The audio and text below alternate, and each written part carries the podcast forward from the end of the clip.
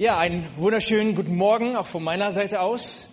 Für alle, die mich nicht kennen, ich heiße Jan Henke, ich bin Mitarbeiter hier in der Gemeinde und das sehr, sehr gerne und in verschiedensten Bereichen. Und ich habe heute Morgen das Vorrecht, äh, das Wort Gottes ähm, an euch weitergeben zu dürfen, das was der Herr mir aufs Herz gegeben hat. Mm. Und dazu möchte ich beginnen mit einer äh, Bibelstelle aus Matthäus 28, die Verse 19 bis 20. Ähm, vielleicht können wir die auch hier oben am Screen, da ist sie schon. Vielen Dank. Mhm. Jesus, der Sohn Gottes, rief einmal ähm, seine Jünger zu sich und hat ihnen etwas mitgeteilt, was wir als den Missionsbefehl bezeichnen. Unter anderem können wir diesen, genau jetzt hier in diesem Vers lesen, und da heißt es, geht nun hin und macht alle Nationen zu Jüngern und tauft sie auf den Namen des Vaters und des Sohnes und des Heiligen Geistes und lehrt sie, alles zu bewahren, was ich euch geboten habe. Und siehe, ich bin bei euch alle Tage bis zur Vollendung des Zeitalters. Und dieser Missionsbefehl, der war damals wie solch ein, ein, ein Paukenschlag, ein Glockenschlag und wie, ähm, ja, wie, wie so ein Glockenschlag eben so ist, da geht Schallwellen aus, da geht ein Echo aus und das durchdrang die ganzen Generationen bis heute genau hier, wo du jetzt sitzt, zu dir in dein Leben und es erwartet eine Antwort, eine Reaktion von dir. Wie reagierst du darauf? Wie reagierst du auf diesen Missionsbefehl? Du hast zwei Möglichkeiten. Entweder du leistest ähm, in Gehorsam dem Folge, tust es, oder du sagst, hm, lass mal die anderen machen. Ich bin absolut überzeugt, dass Gott, genau dich gebrauchen möchte, ähm, das zu tun. Gott möchte dich gebrauchen. Er hat eine Berufung auf dein Leben gelegt. Er hat einen Plan für dein Leben. Und dazu ruft er dich heute. Und er zeigt dir seinen Willen für dein Leben durch sein Wort und durch seinen Heiligen Geist auf. Und ich glaube, dass wir in einer Zeit leben, wo, wo so viele Berufungen und Pläne Gottes vor sich hinschlummern, weil keiner weiß, wohin, in welche Richtung soll ich gehen. Was will Gott von mir? Was ist die Berufung, der Plan Gottes eigentlich für mein Leben? Und deswegen äh, glaube ich, hat der Heilige Geist mir das aufs Herz gelegt, heute darüber äh, zu sprechen. Hm, als ich das letzte Mal hier sonntags gepredigt habe, schon ein bisschen her, das war im August, da hatten wir eine äh, Serie gehabt, die nannte sich Glaubenshelden. Und da habe ich über Mose gesprochen und äh, auch ein bisschen darüber gesprochen, über ähm, Berufung. Aber ging es auch viel um die Erkenntnis Gottes und die Herrlichkeit Gottes. Und äh, ich denke, dass das heute so ein bisschen ergänzend sein wird zu dem, mh, hm, wobei ich noch ein bisschen dazu wiederholen äh, möchte. Und ich habe es auf dem Herzen, bevor ich jetzt einsteige in das Thema, dass ich noch einmal äh, dafür bete. Heiliger Geist, ich danke dir für das Wort, das du mir gegeben hast, was du mir aufs Herz gegeben hast. Ich danke dir, dass du uns die Kraft geben möchtest, dem Missionsbefehl Folge zu leisten, dass du einen Plan hast, eine Berufung hast für jedes einzelne Leben hier, für jeden Einzelnen. Und ich bitte dich, Heiliger Geist, dass du mir erzählst bei der Verkündung des Wortes und dass du sprichst zu jedem Einzelnen hier, was der Wille ist für dein, für sein Leben. In Jesu Namen. Amen. Die entscheidende Frage, um die es heute gehen soll, ist die, suchst du mit Eifer nach dem Plan Gottes für dein Leben? Vielleicht hast du dir schon mal die Frage gestellt, warum, als du dein Leben Jesus gegeben hast, als du dich bekehrt hast, ist es nicht so passiert, dass du sofort zack beim Herrn warst, entrückt worden bist? Wäre doch eine super Sache, oder? Du wärst sofort beim Herrn, alles ist geritzt, die Rettung ist sicher, alles in trockenen Tüchern und es kann nicht mehr passieren, dass du nochmal irgendwie einen sündhaften Lebensstil an den Tag legst. Die Sache hat nur einen Haken, wie wir gerade hier in dem Missionsbefehl gesehen haben. Wenn das so wäre, wer verkündet dann den anderen Menschen das Evangelium? Wer ist dann auch da, das Evangelium weiterzugeben, wenn du sofort beim Herrn bist, nachdem du dich bekehrt hast? Wer ist dann auch da? So können wir hier schon allein in dem Missionsbefehl eines sehen, dass äh, der Grund, warum du noch auf der Erde ist, bist, der ist, dass Gott einen Plan, eine Absicht, einen Sinn für dein Leben hat. Er möchte sich durch dich in deinem Leben den anderen Menschen, mit denen du zu tun hast, in deinem Leben, in deiner Familie, in deinem Arbeitsplatz, in, in deinem Studienplatz, wo auch immer du bist, möchte er sich diesen Menschen offenbaren. Er möchte es ihnen zu erkennen geben und er möchte, dass auch sie errettet werden, so wie du. Gottes Plan für dein Leben ist demnach also ein Dienst an den Menschen mit einem Ziel, dass Jünger gewonnen werden für ihn. Und dass er dabei die Ehre bekommt. Das sehen wir im Gottes Wort immer wieder. Was Gott tut, hat immer diese äh, eine Komponente mit sich. Er möchte verherrlicht werden und groß gemacht werden. Warum? Weil er ein großer Gott ist. Und ähm, dieser Dienst, den Gott für dich hat, ähm, an den Menschen, der kann so verschieden sein, ja? Jeder von euch, der hier sitzt, hat einen individuellen Dienst von Gott ähm, zugeteilt bekommen, eine Berufung Gottes, die individuell ist und einzigartig ist und sich vielfältig ähm, äh, ausprägen kann. Wir werden uns ein paar Beispiele noch anschauen ähm, danach. Ähm, mh, aber ich glaube, dass dass dein Dienst, dass, dass das wirklich inbegriffen sein soll, dass du Teil, äh, Teil daran hast, dass Gott diese Dienste freisetzt. Einer dieser Dienste, der soll von dir kommen, ja? Gott durch dich. Gott möchte dich gebrauchen als sein Diener.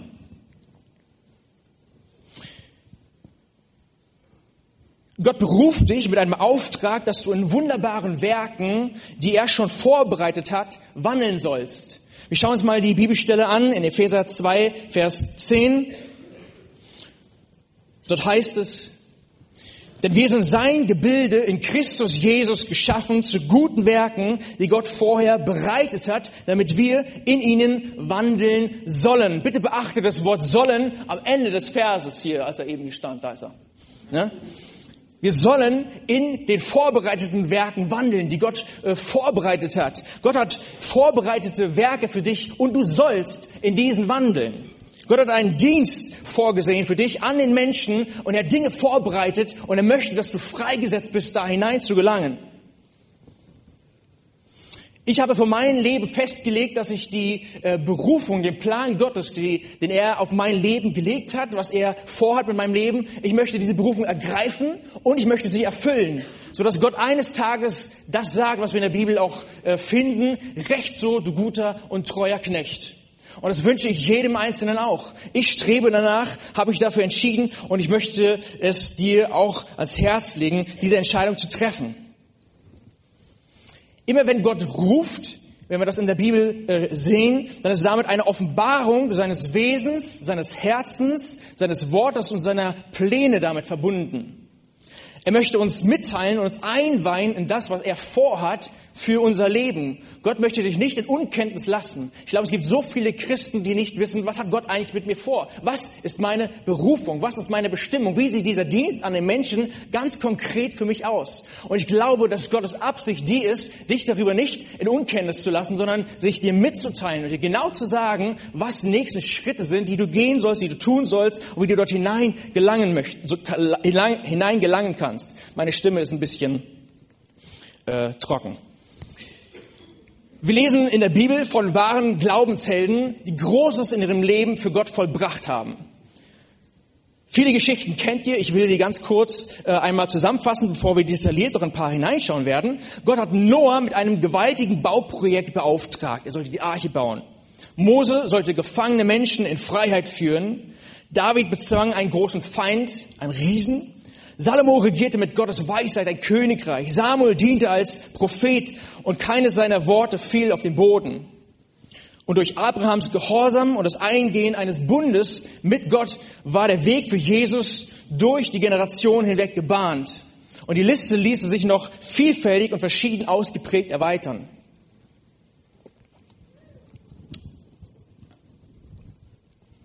Ich möchte, dass wir uns mal ein paar Beispiele anschauen von äh, diesen Glaubenshelden. Ganz kurz, ich werde das nur zusammenfassen, da müssen wir jetzt nicht äh, groß Bibelstellen nachschauen. Hm. Und zwar wollen wir uns anschauen, wie Gott sich einigen dieser Glaubenshelden offenbarte und wie sie reagierten auf das Wort, auf die Berufung, die Gott ihnen gegeben hat. In 1 Samuel Kapitel 3 lesen wir, dass der Herr Samuel beruft. Der junge Samuel lag im Tempel direkt dort, wo die Bundeslade war. Die Bundeslade, die war im Allerheiligsten. Das war der Ort, wo, wo die Gegenwart Gottes sich manifestierte, wo die Gegenwart Gottes war. Und genau dort äh, lag Samuel und in der Nacht rief Gott Samuel, Samuel, Samuel. Und Samuel antwortete mit den Worten, rede, denn dein Knecht hört. Als Gott Mose mitten aus einem brennenden Dornbusch gerufen hat und seine ähm, Antwort war, hier bin ich.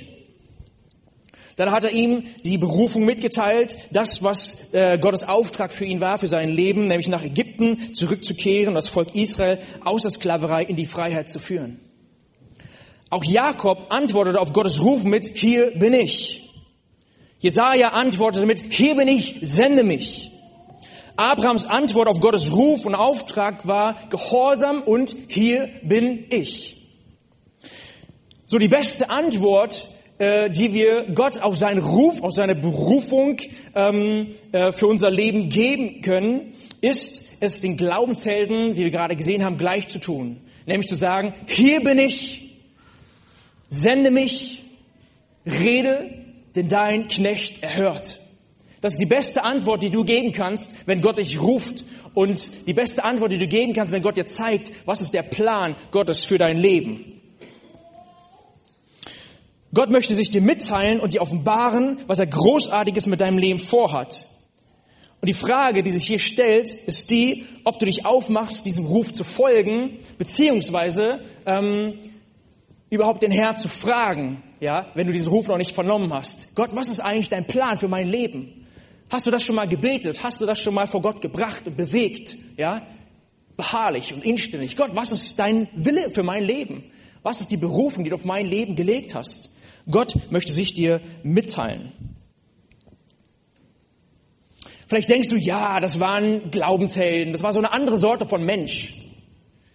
Ja, so, so ein besonderer Typus von Mensch und ähm, ich doch nicht. Wie sollte Gott mich gebrauchen? Ich bin, ich bin zu alt, ich bin zu jung, ich habe keine besonderen Fähigkeiten, keine besonderen Begabungen. Wie, wie soll das gehen oder überhaupt? Ach, lass mal die anderen machen. Wie soll das gehen?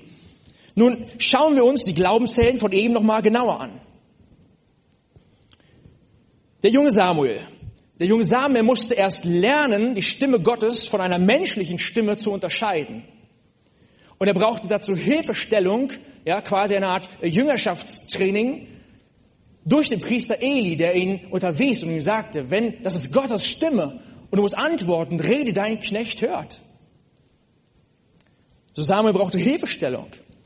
Es brauchte ungefähr eineinhalb Kapitel in der Bibel an Diskussion und Widerworte von Mose gegenüber Gott und seiner Berufung für ihn. Denn Mose meinte, nicht redegewandt und äh, unfähig zu sein.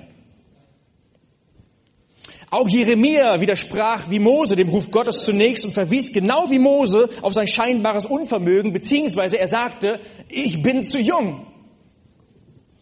Gideon reagierte zunächst mit Zweifel auf Gottes Auftrag und Berufung und bestand nicht nur auf ein übernatürliches Zeichen, bevor er den Willen Gottes ausführte. Und Abraham und seine Frau Sarah hielten sich für zu alt, als Gott seine Verheißung kundtat, dass sie trotz ihres betagten Alters noch ein Kind und viele, viele Nachkommen bekommen würden. Schauen wir uns eine Bibelstelle an, Hebräer 11, Verse 33 und 34.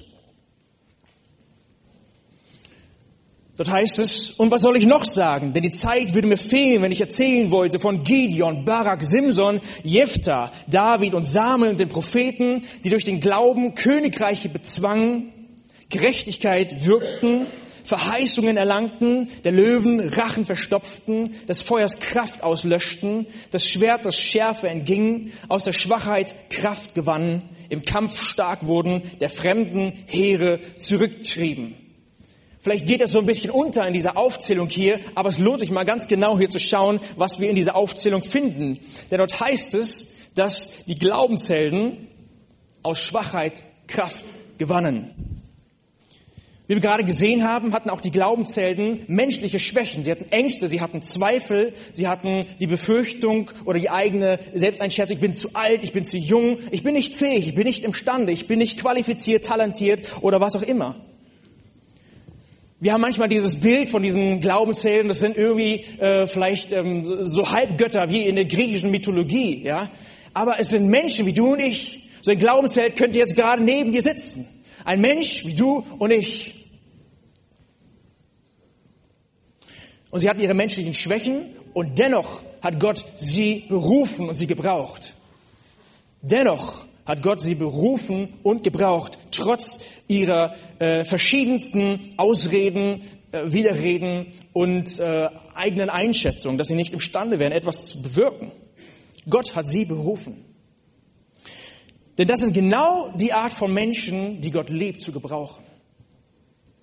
Die Menschen, die sagen, ich bin abhängig von Gott. Aus meiner eigenen Kraft und Stärke kann ich nichts tun, kann ich nichts bewirken.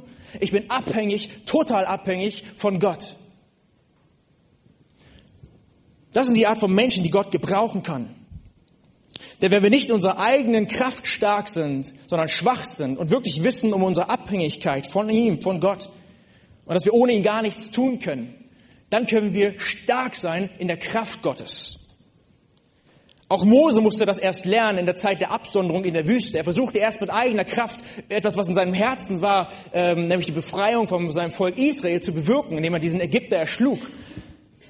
Aber erst als er dann mit Gottes Kraft zurückkam nach Ägypten, konnte da äh, diese Berufung ähm, in Existenz kommen, konnte das geschehen, was in seinem Herzen schon geboren war. Es braucht Gottes Kraft. Jesus selbst sagte in seinem irdischen Leben als Mensch hier auf der Erde, dass er ohne den Vater nichts tun könne. So, wir müssen uns Gott als eine Art wie leere Gefäße hingeben, in totaler Abhängigkeit von ihm, als ein leeres Gefäß. Und dann sagen wir, Gott, jetzt füll du. Nicht das Gefäß ist entscheidend, sondern der Inhalt ist entscheidend. Gott könnte auch jeden anderen gebrauchen, ja. Wenn du nicht bereit bist zu gehen, Gott findet jemanden, ein anderes leeres Gefäß. Hier könnte jemand anders jetzt stehen und predigen. Es ist der Inhalt, ja. Weil wenn es anders wäre, was wäre dann das Resultat? Was wäre dann das Problem? Stolz. Hochmut wäre das Problem. Weil ich dann sagen würde, weil ich so redegewandt bin, weil ich so gut bin, weil ich so toll bin, weil ich so gut aussehe oder das und jenes, ähm, das ist irgendwie der Grund, weshalb Gott mich gebraucht. Aber Gott wählt sich gerade Menschen aus, die sagen, ich, ich kann doch nichts, ich bin, äh, ich habe eine äh, Sprachsperre oder wie das heißt, ja. Gott sucht sich gerade Menschen aus, die sagen, ich bin noch nicht fähig, was, was, was kann ich denn schon? Wer bin ich denn schon? Weil dann er noch mehr Ehre bekommt, weil er noch mehr verherrlicht wird, noch mehr groß gemacht wird. Das ist Gottes äh, Wahl von Menschen. Und vielleicht hast du dich eben noch sehr äh, disqualifiziert gefühlt, aber vielleicht siehst du jetzt schon, hey, vielleicht bist du doch irgendwie schon qualifizierter, ja, eine äh, äh, Wahl äh, Gottes zu sein und seinen Willen hier auf der Erde zu tun und einen Dienst an den Menschen zu tun.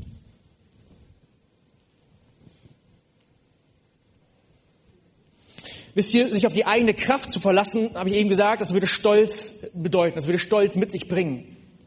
Und wir wissen ähm, aus Gottes Wort, dass äh, Gott dem Hochmütigen widersteht, aber dem Demütigen gibt er Gnade. Hochmut kommt vor dem Fall. Wir sehen in der Bibel genug Beispiele, ähm, was für schreckliche Folgen es mit sich bringen kann, wenn ein Mensch im Stolz verfällt.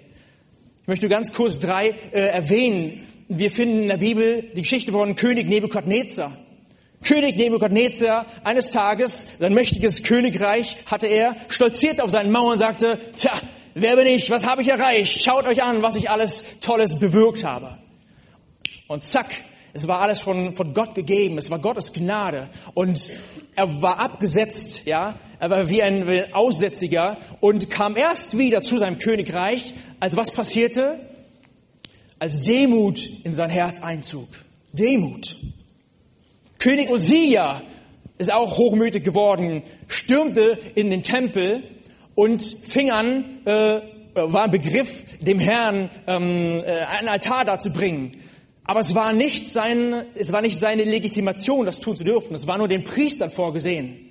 Und er geriet in Rage und war wütend und zack wurde er aussätzig. In dem Moment, wo er hochmütig wurde, wo er stolz, stolz geworden ist und war mit Krankheit geschlagen. Und ein sehr plastisches Beispiel für mich ist König David selbst.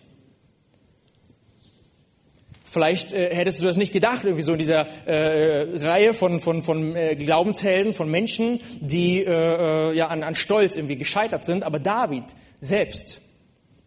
Wir denken vielleicht immer an den Sünden von David, an den Ehebruch, den er begangen und an den Mord an dem Mann der Frau, mit der Ehebruch begangen hat. Aber wisst ihr, bei diesen beiden äh, Sünden sind nur in Anführungszeichen jeweils ein Leben äh, ums Leben gekommen. Einmal das Baby, das er gezeugt hatte mit der Frau und der Mann äh, mit dem, mit der Frau, mit der er Ehebruch begangen hat. Aber als David stolz wurde, lesen wir Gottes Wort, kostete 70.000 Männer Israels, die geschlagen wurden. Nur weil David hochmütig geworden ist. Weil David stolz geworden ist. Und das sollte uns eine äh, Lehre sein, wenn wir das sehen im Wort Gottes, hm, dass wir uns vor Stolz hüten. Vor Hochmut äh, sollten wir uns hüten, denn Hochmut kommt vor dem Fall. Und Gott möchte seine Kraft in uns wirksam werden lassen. Es soll seine Kraft sein, nicht unsere eigene. Sarah, die Frau von Abraham, lachte sogar über Gottes Verheißung, dass sie in hohem Alter noch ein Kind bekommen würde. Und was war Gottes Antwort auf dieses Lachen? Er sagte, sollte für den Herrn eine Sache zu wunderbar sein. Sollte für den Herrn das zu vollbringen etwas zu wunderbar sein? Ich bin doch Gott. Ich habe Schöpfungskraft, ich habe Power, ich habe Kraft, das zu bewirken. Sollte es für den Herrn zu wunderbar sein? Sie hat auch gezweifelt, sie hat gelacht. Und ich frage dich heute, glaubst du, dass Gott dich heute ruft und gebrauchen möchte? Oder sind da vielleicht irgendwelche Gedankenblockaden oder irgendetwas in dir, was dir sagt, nee, andere, nicht ich. Ich dir, Gott möchte dich gebrauchen. Gott ruft dich. Oder ist dir das vielleicht auch zu wunderbar, wie Sarah zu wunderbar war?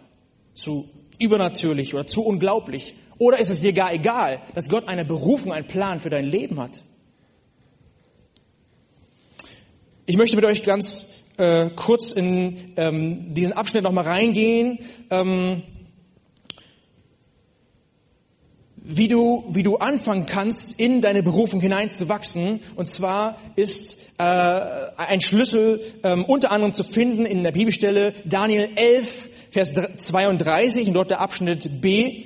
Dort heißt es, aber das Volk, das seinen Gott kennt, wird sich stark erweisen und entsprechend handeln. Aber das Volk, das seinen Gott kennt, wird sich stark erweisen und entsprechend handeln. Der Punkt ist der, bevor wir in den Dienst, in die Berufung Gottes für unser Leben hineinkommen, braucht es die Erkenntnis Gottes. Gott möchte sich dir offenbaren, innig mitteilen. Er möchte, dass du ihn kennenlernst, von Herz zu Herz. Erst kommt der Dienst an ihm, an Gott, und dann kommen wir in den Dienst an den Menschen. Auch die Jünger haben erst viel Zeit mit Jesus verbracht und von ihm gelernt, bevor er sie dann aussandte. Und das Gleiche finden wir auch bei Mose und der Dornbusch-Begegnung. Darüber hatte ich das letzte Mal ganz, ganz äh, ausführlich gesprochen. Ich möchte es ganz kurz nur noch mal anreißen. Zwei äh, Gründe hatte es, war wie, äh, wieso äh, Gott Mose gerufen hat, als diese Dornbusch-Situation war. Es hatte zwei Gründe. Der erste Grund war die Selbstoffenbarung Gottes, Erkenntnis Gottes. Gott wollte sich Mose zu erkennen geben, wollte ihm sagen, hey, ich bin der Gott deiner Väter. Ich bin, der ich bin hat er gesagt, ich bin der ich bin. Das ist so ein kraftvolles Wort. Jesus hat sich so immer offenbart. Er hat gesagt, ich bin der Weg, ich bin die Wahrheit, ich bin das Leben, ich bin der Weinstock, ich bin. Gott ist der ich bin, nicht der war, nicht der, der sein wird, sondern der jetzt hier und gegenwärtig. Ich bin der ich bin und ich werde mit dir sein. So, das war der erste Punkt. Selbstoffenbarung Gottes, Erkenntnis Gottes. Gott wollte sich Mose zu erkennen geben. Und das zweite war die Berufung Gottes für sein Leben wollte er ihm mitteilen. Das ist ganz wichtig für dein Leben, äh, das zu verstehen. Gott möchte sich zuerst dir offenbaren, dass du wächst in die Erkenntnis Gottes, und zwar durch sein Wort und durch seinen Heiligen Geist. Gott möchte sich dir zu erkennen geben. Erkenntnis Gottes ist der erste Schritt. Und dann erst im zweiten Schritt kann er dir dann die Berufung für dein Leben mitteilen, den Dienst an den anderen Menschen und dich dort hineinführen. Erkenntnis Gottes ist der Schlüssel und der Weg. Und ich will dir ans Herz legen, mach dich auf. Gott, wer bist du? Offenbar dich mir. Lass mich deine Herrlichkeit sehen, so wie Mose das gebetet hat. Erkenntnis Gottes.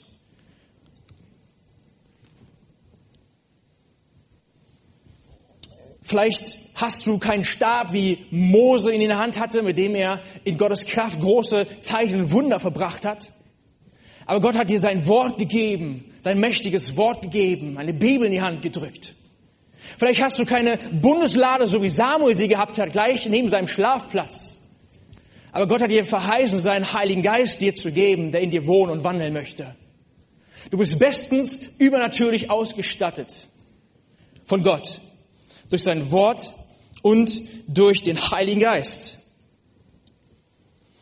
Bis sie, als Mose sich dem Dornbusch nähern wollte, rief Gott ihm zu, dass er die Sandalen ausziehen solle, denn der Boden, auf dem du stehst, ist heiliger Boden, hat er gesagt. Und wir müssen das verstehen, wenn wir uns Gott nahen wollen, gelten seine Richtlinien. Da gelten seine Normen, seine Bestimmungen. Wenn du bei jemand zu Hause bist und dann äh, weist man dich irgendwie äh, äh, darauf hin, du bist zu Besuch und man sagt, bitte deine Dreckspotten stellst du da draußen hin. Weil hier verdreckst du nichts. Das bleibt hier schön sauber. Dann hältst du dich daran, oder? Und genauso ist es bei Gott.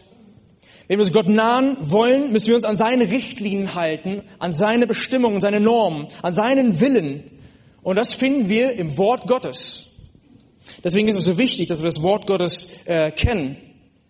Wir können keinen unheiligen, dreckigen Lebensstil führen, der nicht in Übereinstimmung ist mit Gottes Wort und dann äh, Gott wirklich kennenlernen und begegnen wollen. Und es braucht ein Festlegen für dich in deinem Leben, das wirklich äh, konsequent und vehement umzusetzen.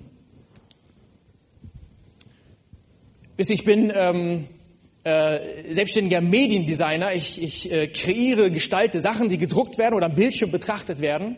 Als ich einmal, ähm, das war noch vor meiner Ausbildungszeit, aber ich fing schon an, Webseiten zu programmieren, zu gestalten, habe ich eine, eine Anzeige gesehen, wo, wo junge Menschen, Studenten oder Schüler gesucht, gesucht waren, mh, hm, Webseiten zu kreieren, zu gestalten, zu programmieren. Ich habe dort angerufen und wollte diesen Job haben. Wusste nicht genau, worum es ging, aber wir haben dann ein Treffen vereinbart, dieser äh, Mann und ich, haben uns dann getroffen in einem Café und ähm, auf einmal legte auf den Tisch dann durch ein schwarzes äh, Buch und meinte, ja, ich habe ja schon am Telefon angedeutet, es geht so um Massagestudios oder sowas, ne?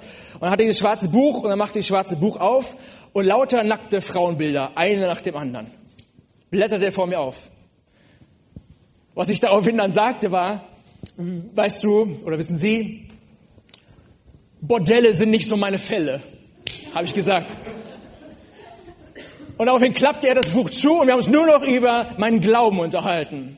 Ich bin in diesem, ich wusste einfach, es ist nicht richtig, das mache ich nicht. Ich setze nicht meine, meine Kraft, meine Energie, mein Wissen zu programmieren hier ein, um das irgendwie zu unterstützen. Gottes Richtlinien, Gottes Normen verlangen von dir in allen Lebensbereichen, selbst wenn du dafür Geld bekommen würdest, wie wir an diesem Beispiel, Beispiel sehen können, ähm, integer zu sein. Das hat was mit Integrität zu tun, mit Kompromisslosigkeit gegenüber dem Wort Gottes. Durch sein Wort, die Bibel, offenbart Gott uns all das, was ihm gefällt und was ihm nicht gefällt. Wir erfahren seine Richtlinien, woran wir uns halten sollen, damit wir ihn wirklich kennenlernen können. Wisst ihr, als Teenager habe ich mal die Bibel genommen, habe sie auf den Boden gelegt und habe ich dann raufgestellt. Nicht, weil ich darauf irgendwie rumtrampeln wollte, sondern weil ich Gott äh, sagen wollte, das ist die Grundlage meines Lebens, das ist das Fundament, worauf ich stehe, worauf mein Leben sich gründen soll. Und ähm, ich habe das einfach so zum Ausdruck gebracht. Und als, als, als, Kind hatte ich ein, ein Zimmer mit meiner, mit meiner Schwester. Wir hatten da ein Hochbett äh, gehabt. Sie hat oben geschlafen, nicht unten. Später ist sie dann umgezogen in ein eigenes Zimmer. Mm, und dann hatte ich beide Betten für mich. Ich habe unten geschlafen und oben war da nur noch ein riesiges Heer von meinen Kuscheltieren. Ich habe so viele Kuscheltiere gehabt, das glaubt ihr nicht. Manchmal habe ich einfach dort reingelegt in, das, in dieses Bett und bin dann wie so, habe es genossen, da drin so zu schwimmen, ja, in diesem, diesem Kuscheltierbad. Aber ich habe immer ein ganz besonderes Kuscheltier genommen und habe es mit in mein Bett genommen, ja, und habe es, habe es äh, festgehalten, bin dann so eingeschlafen. Heute habe ich kein einziges Kuscheltier mehr, aber ja, Amen. Paulus sagt, statt weg, was kindlich war, ja, aber aber was ich trotzdem manchmal mache, ihr dürft mich ruhig auslachen, was ich manchmal mache, ist, ich nehme das Wort Gottes, die Bibel, lege sie an mein Herz und schlafe so ein. Und das mache ich aus einem Grund. Das mache ich, weil ich Gott sagen möchte, brenn dein Wort in mein Herz. Brenn dein Wort in mein Herz. Es ist wichtig, dass dein Wort in meinem Herzen ist.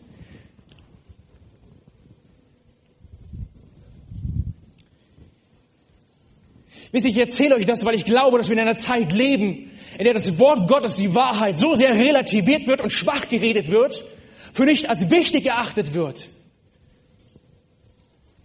Es ist so wichtig, dass wir das Wort Gottes kennen, dass wir eine Liebe entwickeln zu seinem Wort.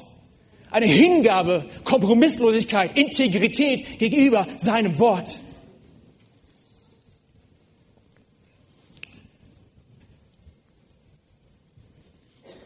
Unser Problem ist, dass wir das Wort Gottes nicht mehr wertschätzen. Wisst ihr, einer der Titel, der Namen, die Jesus in der, Bibel äh, äh, hat, wie wir sie finden, ist das Wort Gottes. Wir schätzen das Wort Gottes nicht mehr wirklich. Wir kennen den Wert nicht mehr. Und wir kennen das Wort Gottes nicht mehr. Dabei heißt es, der Mensch lebt nicht vom Brot allein, sondern von jedem, jedem Wort, das aus dem Munde Gottes ausgeht. Es wird Zeit wieder, das Wort Gottes hochzuhalten in unserem Leben und einbrennen zu lassen in unser Herz. Das ist so wichtig. Vielleicht sagst du, puh, das ist ja Arbeit, da muss ich ja lesen. Ja, richtig. Da musst du lesen, das ist Arbeit. Warum? Weil Nachfolge, Jüngerschaft Aktion ist. Es ist etwas Aktives. Jesus hat nicht gesagt, komm, setz dich in meinen Bollerwagen, ich ziehe dich, passiv, sondern komm und folge du mir nach. Wir gehen, wir gehen Schritte. Du kannst Sonntag für Sonntag hierher kommen und hier ist immer ein anderer Prediger, unser Pastor bereitet sich vor, hört vom Heiligen Geist, was, was, was weitergeben soll an die Gemeinde und du gehst wieder, als wenn nichts gewesen wäre. Statt dass du Gottes Wort festhältst und Schritte gehst. Aktion. Markus 13, Vers 31. Dort heißt es, der Himmel und die Erde werden vergehen, meine Worte aber werden nicht vergehen. Es wird Zeit, nach nicht vergänglichen Dingen in unserem Leben zu greifen und festzuhalten, meinen Roman vielleicht links liegen zu lassen. In was für Dinge investierst du in deinem Leben? Es wird Zeit, dass wir Gottes Wort wie Samen in unserem Leben aussehen, weit streuen, damit wir Frucht sehen. Wenn wir das Wort Gottes lesen, dann sollten wir stets einen Abgleich machen mit unseren eigenen, mit unserem eigenen Leben, ja? Was sind unsere Gedanken, unsere Haltungen, Einstellungen, äh, äh, Vorstellungen von gewissen Themen? Und was sagt Gott dazu? Und dann können wir entscheiden, wie gleichen wir das an? Übernehmen wir Gottes Maßstab oder behalten wir unseren bei? Gottes Wort ist so wichtig, ihr Lieben. Gottes Wort muss in unser Herz. Und das zweite ist der Heilige Geist. Als Jesus seinen Jüngern den Missionsbefehl gab, hat er ihnen auch gesagt, sie sollen auf den Heiligen Geist warten. Sehen wir in Apostelgeschichte 1, Vers 8. Ich will das kurz überspringen aus äh, Zeitgründen. Hm. Aber wir sehen, dass Jesus den Heiligen Geist sehr wichtig und für bedeutend hielt, für seine Jünger, um seine Zeugen in der Welt zu sein. Auch in Joel 3, Vers 1 können wir das lesen. Und da heißt es, und danach wird es geschehen, dass ich meinen Geist ausgießen werde, werde über alles Fleisch. Und eure Söhne und eure Töchter werden Weissagen, eure Greise werden Träume haben, eure jungen Männer werden Visionen sehen über alles Fleisch. Das ist keine Fußnote. PS, das gilt nur für die zwölf Apostel, die zwölf Jünger. Nicht für die, die danach kommen. Diesen Vers bitte nicht so wichtig nehmen. Herzlichst mit freundlichen Grüßen, dein Gott. Nein, über alles Fleisch. Gott möchte dir den Heiligen Geist geben. Sage nicht, du bist zu jung, wie Jeremia das tat. Sage auch nicht, du bist zu alt, wie Abraham und Sarah das taten. Der Heilige Geist ist die Kraft, die Gewaltiges im Leben bewirken kann und dich befähigt, in deiner Berufung zu wandeln. Nicht du selbst, sonst würde Stolz das Ergebnis sein.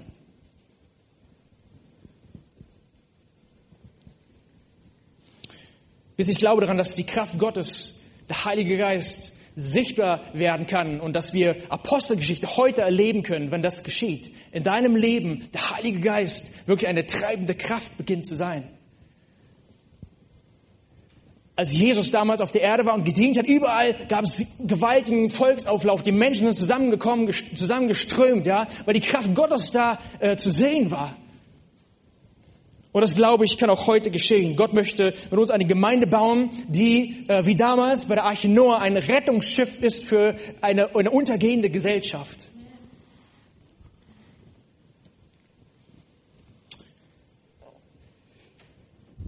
In Jakobus 4, Vers 8 lesen wir, naht euch Gott und er wird sich euch nahen. Gott ist mit Jesus einen Riesenschritt auf die Menschheit, auf uns zugegangen. Und jetzt sind wir am Zug, uns ihm zu nahen. Jetzt sind wir dran. Und ich will dich heute fragen, machst du wirklich ernste Sache mit deinem Erlöser?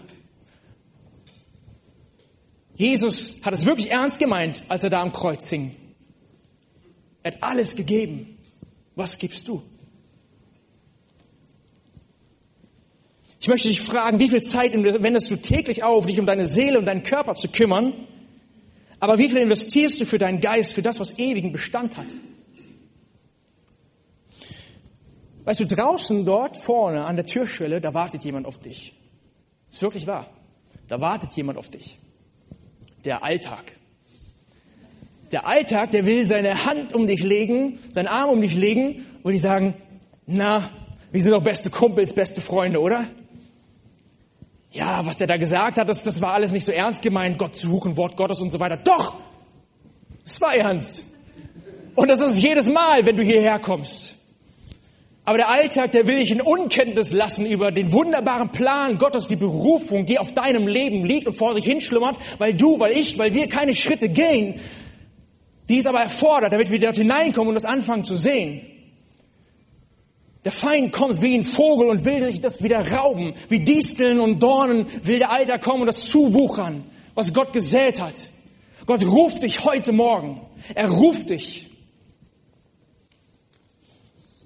Es brauchte Menschen, die gehorsam waren und den Ruf des Wort Gottes erkannten, annahmen, glaubten und danach handelten. Und das Resultat war stets ein Segen für Menschen und vor allem ein Aufzeigen von Gottes Größe, was ihm Ehre bereitete. Und das Prinzip hat sich heute nicht verändert. Das Prinzip hat sich heute nicht verändert. Gott will dich gebrauchen. Ich möchte eine letzte Bibelstelle mh, hm, mit uns lesen. Zweite Chronik 16, Vers 9. Ein sehr starkes Wort. Dort heißt es, denn des Herrn Augen durchlaufen die ganze Erde, um denen treu beizustehen, deren Herz ungeteilt auf ihn gerichtet ist. Ist dein Herz ungeteilt auf den Herrn gerichtet? Ist dein Herz ungeteilt bei ihm? Wisst ihr, vor einem Jahr, ungefähr genau vor einem Jahr war ich in Uganda in Afrika. Das war eine sehr starke Zeit. Und eines Nachts hatte ich einen Traum gehabt. Ich habe in diesem Traum ein, ein Bild gesehen. Ich habe, ich habe eine Holztür gesehen, eine starke Hand, die klopfte einmal äh, gegen, diese, gegen diese Tür. Und ich bin sofort aufgewacht. Und ich wusste in dem Moment, das steht für Gottes Anklopfen an unseren Herzen. Und ich glaube, auch heute ist es genauso. Gott klopft heute an deinem Herzen an. Und wie damals, wie er die Glaubenshelden gerufen hat, Samuel, Samuel, so ruft er heute dich. Er klopft an deinem Herzen an und er ruft dich bei deinem Namen, weil er dich kennt bei deinem Namen und weil er kennt den Plan, den er für dein Leben hat. Er klopft heute an deinem Herzen an. Und er will dir seinen Plan für dein Leben mitteilen. In der Vorbereitung auf diese Botschaft habe ich so äh, gemerkt, wie, wie, Gott, äh, wie Gott so ist, dass er sagt, ich klopfe an. Warum kommst du nicht? Warum suchst du mich nicht? Wo ist dein Eifer? Ich will dir wunderbare Werke geben. Ich will dich wissen lassen, was die Berufung ist, die ich für dich habe. Und so möchte ich dich jetzt zum Abschluss ermutigen, dich aufzumachen und Gott nach dem Plan für dein Leben zu fragen. Mit wirklichem Eifer zu erkennen, Gott hat etwas vor mit meinem Leben. Da draußen wartet der Alltag. Aber ich treffe eine Entscheidung. Ich gehe nach Hause und ich werde jetzt beständig Gott fragen, was er vorhat mit meinem Leben. Was ist die Berufung? Was ist der Plan Gottes für mein Leben? Und ich werde Gott sagen, noch heute, hier bin ich, sende mich, rede, denn dein Knecht erhört. Ich möchte kurz beten.